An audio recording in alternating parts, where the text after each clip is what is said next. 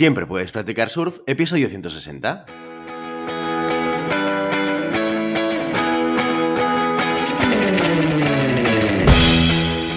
Bienvenido y bienvenida a Siempre puedes practicar surf, el podcast diario sobre recursos humanos.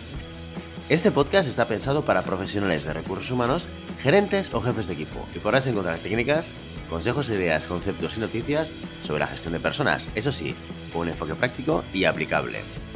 Hoy, episodio 160 del jueves 3 de febrero del 2022, programa dedicado al monográfico del mes en el que explicamos de forma concreta y concisa conceptos relacionados con recursos humanos. Pero antes dejadme que recuerde que podéis encontrar más contenido en nuestro blog e información sobre nuestros servicios en nuestra web, en globalhumancon.com. Desde allí os podréis apuntar a nuestra newsletter para no perderos nuestros webinars, streamings y todo el contenido y actividades que realizamos desde la consultoría Global Human Consultants. ¿Y de qué va esto de los monográficos? Bueno, ya sabéis, cada jueves explicamos de forma concreta y concisa conceptos relacionados con recursos humanos. ¿Cómo lo hacemos? Pues cada mes seleccionamos un tema y a partir de ahí cada jueves lo dedicamos a explicar uno o varios conceptos importantes que tienen que ver con ese tema en cuestión. Este jueves empezamos de nuevo, bueno, en realidad no lo empezamos porque ya es día 3, pero tú ya me entiendes. En el monográfico de enero, escueto pero interesante, hablamos sobre el feedback y de cómo aplicarlo de una manera no tan habitual como el típico sándwich, que si bien es útil, la gente no es tonta y sabe que la estás criticando verdaderamente. Si no sabes de lo que estoy hablando, te invito a escuchar el episodio 155 de Siempre puedes practicar surf. El feedback es un proceso que puede llevar a cabo cualquier persona dentro de la organización, aunque es cierto que quien más uso hace de él es el líder de equipo. Para no alejarnos del tema anterior e hilar con el mes de febrero, nuestro monográfico de esta temporada se va a centrar en el liderazgo.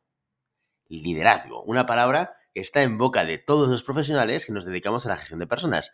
Sin embargo, ¿sabemos realmente lo que significa? ¿Sabemos cuál es la diferencia entre un líder y un jefe? Y sabiéndolo, ¿somos capaces de actuar como los buenos líderes que queremos llegar a ser?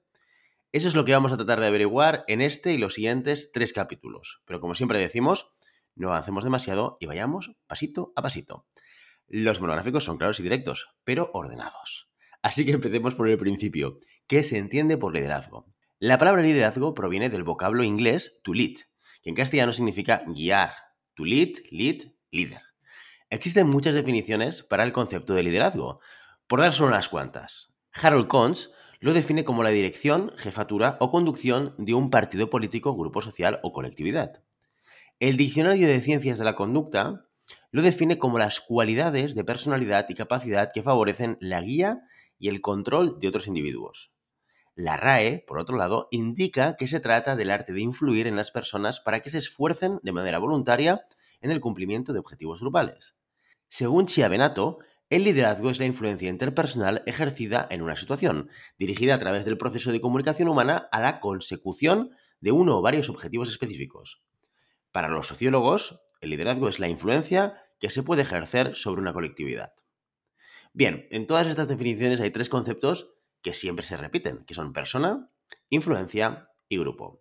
Así que en conclusión, un líder es una persona capaz de influenciar a un grupo, normalmente para conseguir un objetivo, ya sea que lo voten, que compren algo de su marca o conseguir que un equipo venda como churros. Veamos punto por punto las características que hacen a un líder ser lo que es. Para empezar, para ser un líder necesitas a otras personas. En nuestro caso concreto, hablaremos de colaboradores. Este grupo de colaboradores acatará las órdenes del líder de manera voluntaria. Y recalco la palabra voluntaria, porque es muy importante. Es una de las características que diferencian a un jefe de un líder. El primero obliga a los demás a obedecer. El segundo no necesita obligar a nadie porque los empleados obedecen porque quieren. Sin un grupo de personas, pues la verdad es que el liderazgo no existiría. En segundo lugar, el liderazgo implica un reparto desigual de poderes. ¿Quiere esto decir que los colaboradores no tienen ningún tipo de poder? No, no. De hecho, tienen el más importante, la posición de hacer líder a una persona. Sin embargo, en cuanto a poder de decisión, el líder siempre tendrá la última palabra, al menos generalmente. En tercer lugar, y como ya hemos comentado, el líder tiene poder para influir. A través de sus habilidades sociales puede modificar la conducta de sus seguidores. A lo largo de la historia hemos visto buenos líderes capaces de hacer el bien, como Nelson Mandela, y otros líderes con un gran poder de influir a las masas para hacer el mal. Seguramente a todos nos vendrán a la mente pues el mismo o los mismos nombres. Por último, La cuarta característica tiene que ver con la tercera y hace referencia a los valores. Según James McGregor Burns, historiador estadounidense con una amplia trayectoria en temas de liderazgo y del cual hemos aprovechado su bibliografía para hacer estos monográficos, el líder no puede pasar por alto los componentes morales que implica su posición. Bueno, poder puede, pero pasaría la historia como un vil enemigo y alguien totalmente aborrecible. Sin embargo, un líder de verdad saca lo mejor de las personas. Pero pasemos al tema que nos atañe a nosotros. ¿Qué función tiene un líder a nivel organizacional? Sin duda, el rol del líder es uno de los más importantes de una empresa, pero para sorpresa de muchos y muchas, no lo es por sus habilidades para influir en los demás, que también. Su función principal, por encima de todas las demás, es puramente operativa, la de organizar a un equipo. Desde esta perspectiva, no importa si la persona sabe influir en los demás, ni si tiene las habilidades sociales bien desarrolladas, si es alto, guapo o viste bien. El líder en una organización nace cuando un grupo de personas tiene un objetivo común y necesitan que alguien repare los procesos, analice la situación y los guíe hacia ellos para organizarse el trabajo y actuar como una unidad que camina hacia una meta común. Los miembros de un grupo eligen a un líder. Fin. El líder es un instrumento. Ahora bien, dependiendo de sus habilidades, será mejor o peor líder. ¿Qué se necesita para ser un buen líder? Existen muchas características que definen a un buen líder, pero ninguna sería posible sin la principal y la más importante. Saber escuchar. La comunicación es clave para que un equipo funcione. Se necesita saber cuáles son los intereses del grupo, qué sienten, cómo piensan, cómo trabajan. Toda esta información es la que permite a un líder tomar las decisiones que mejor se adapten a su equipo. Y cuanta más información reciba, mejores decisiones, está claro. Esto nos lleva al segundo punto que es la confianza. Una persona que ejerce el liderazgo y demuestra interés por las personas que dirige, es muy probable que también se gane la lealtad de sus compañeros y compañeras. Porque se sentirán escuchados y valorados. ¿Y por quién nos movemos? ¿Por las personas a quien les importamos o por las personas que pasan de nosotros? Exacto, eso es. La cordialidad, la amabilidad, el optimismo y el refuerzo positivo son otras de las cualidades que generalmente se les atribuye a los buenos líderes, que ayudan a fomentar la motivación y la satisfacción de las personas por su trabajo. No es que un líder afable haga que directamente las personas se levanten los lunes deseosos de ir a trabajar, pero ayuda bastante contar con un ambiente positivo y, por qué no, con buen humor.